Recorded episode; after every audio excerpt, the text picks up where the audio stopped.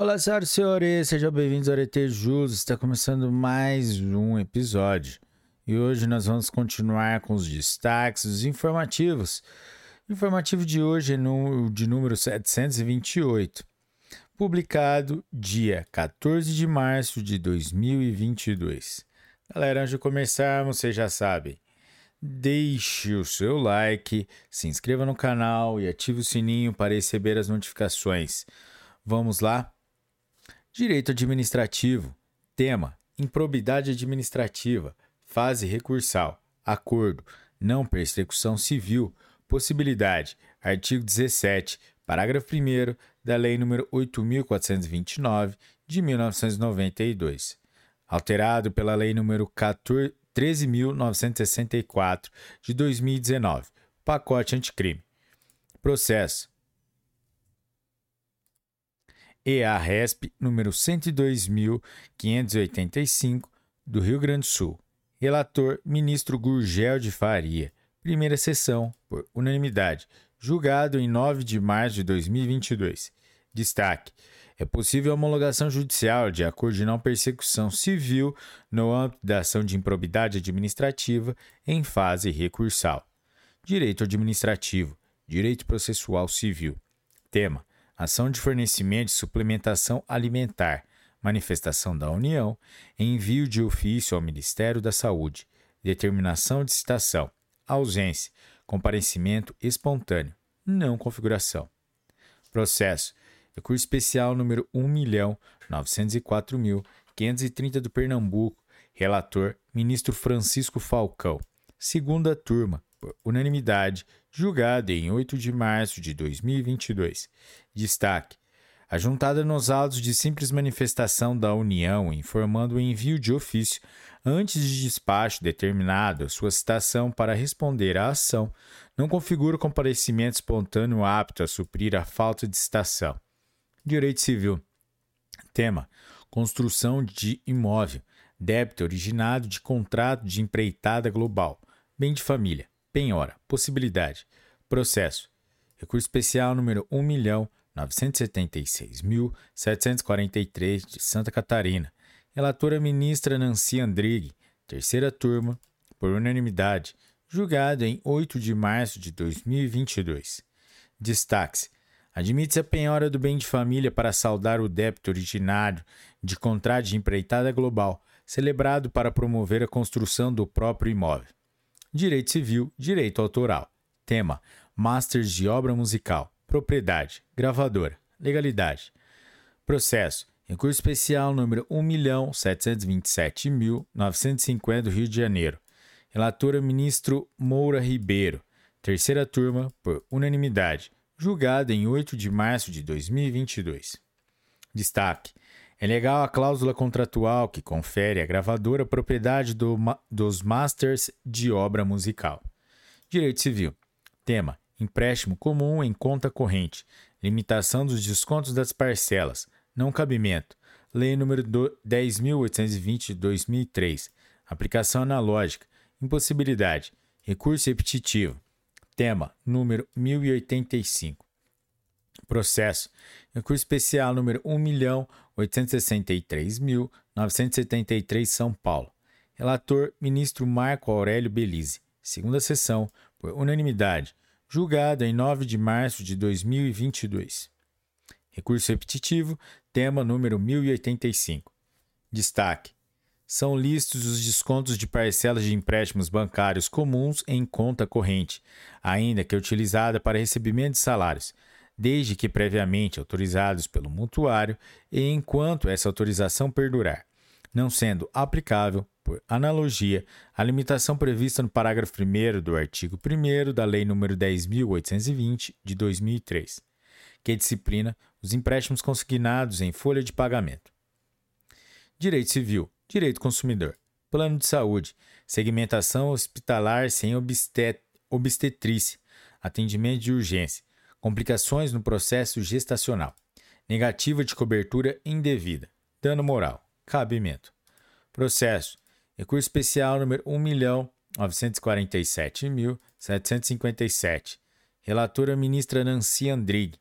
Terceira turma, por unanimidade julgada em 8 de março de 2022. Destaque: a operadora de plano de saúde tem o dever de cobrir parto de urgência por complicações no processo gestacional, ainda que o plano tenha sido contratado na segmentação hospitalar sem obstetrícia. Direito Processual Civil. Tema: Mandado de Segurança. Autoridade impetrada. Controlador Geral do Distrito Federal. Status de secretário de Estado conferido por decreto distrital. Efeitos limitados à esfera administrativa. Tribunal de Justiça do Distrito Federal. Incompetência. Processo. Recurso mandado de segurança número 57.943 do Distrito Federal. Relator: Ministro Francisco Falcão. Segunda turma por unanimidade. Julgamento em 8 de março de 2022. Destaque: o Tribunal de Justiça do Distrito Federal e dos Territórios não tem competência para processar e julgar mandado de segurança impetrado contra ato do Controlador Geral do Distrito Federal. Direito Processual Civil. Tema: Conflito de coisas julgadas. Prevalência da última decisão que transitou em julgado. Exceção: Execução ou início da execução do primeiro título. Prevalência da primeira coisa julgada. Processo: Agravo de instrumentos de embargo de declaração, número no recurso especial número 1.930.955 do Espírito Santo. Relator Ma ministro Manuel Campbell Marx. Segunda turma por unanimidade. Julgada em 8 de março de 2022. Destaque: nos casos em que já executado o título formado na primeira coisa julgada ou se iniciada sua execução, deve prevalecer a primeira coisa julgada em detrimento daquela formada em momento posterior. Direito Penal. Tema: lesão corporal. Qualificadora do artigo 129, parágrafo 2, inciso 4 do Código Penal. Deformidade permanente, dano estético, restrição às lesões físicas, estresse pós-traumático e alteração permanente da personalidade, não incidência. Processo. Habeas corpus número 689.921 de São Paulo. Relatora, ministra Laurita Vaz, sexta turma, por unanimidade, julgada em 8 de março de 2022. Destaque: a qualificadora prevista no artigo 129, parágrafo 2, inciso 4 do Código Penal. Deformidade permanente abrange somente lesões corporais que resultem em danos físicos. Direito Penal. Direito Processual Penal. Tema: Estelionato. Tentativa de saque com apresentação de cheque fraudulento. Hipótese não prevista na Lei nº 14.155 de 2021. Consumação do crime no local onde a vítima possui conta bancária. Processo. Código Civil. Conflito de competência número 182.977 do Paraná. Relatora ministra Laurita Vaz. Terceira sessão, por unanimidade julgada em 9 de março de 2022. Destaque: o crime de estelionato praticado por meio de saque de cheque fraudado compete ao juízo do local da agência bancária da vítima. Direito processual penal. Tema: prisão preventiva, crime de violação sexual mediante fraude, ausência dos requisitos do artigo 312 do Código de Processo Penal, crime praticado no exercício da medicina, condições pessoais favoráveis, suficiência das medidas cautelares do artigo 319 do Código de Processo Penal. Processo habeas corpus número 699.362 do Pará. Relator ministro Jesuíno Risato, desembargador convocado do Tribunal de Justiça do Distrito Federal. Quinta turma, por maioria, julgado em 8 de março de 2022. Destaque: não se justifica a prisão preventiva se, considerando o modus operandi dos delitos, a imposição da cautelar de proibição do exercício da medicina, de suspensão da inscrição médica e de outras que o juízo de origem entender necessárias forem suficientes para a prevenção da reiteração criminosa e preservação da ordem pública. Direito processual penal. Tema: execução definitiva de pena em regime inicial fechado, concessão de prisão domiciliar. Possibilidade: proteção integral da à criança. Prioridade: habeas corpus coletivos, Supremo Tribunal Federal, número 143.641 de São Paulo. Processo. Recurso no habeas corpus número 145.931 de Minas Gerais. Relator ministro Sebastião Reis Júnior. Terceira sessão, por unanimidade, julgada em 9 de março de 2022.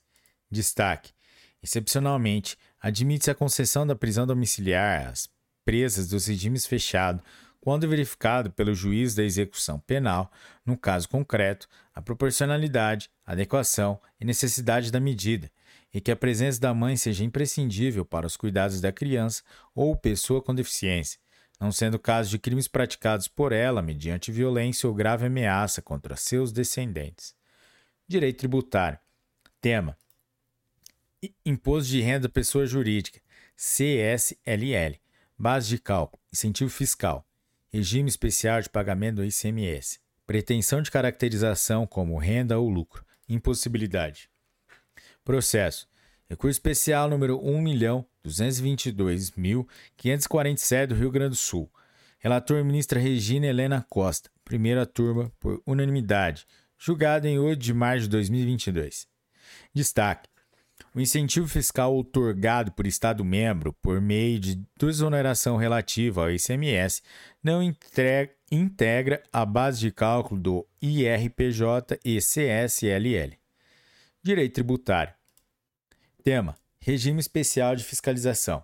Restrição ou inviabilidade ao exercício da atividade empresarial. ausência de prova pré-constituída. Inexistência de direito líquido certo precedência do STF e do STJ. Processo. Recurso e mandado de segurança número 65.714 Sergipe. Relatora, ministra Suzete Magalhães.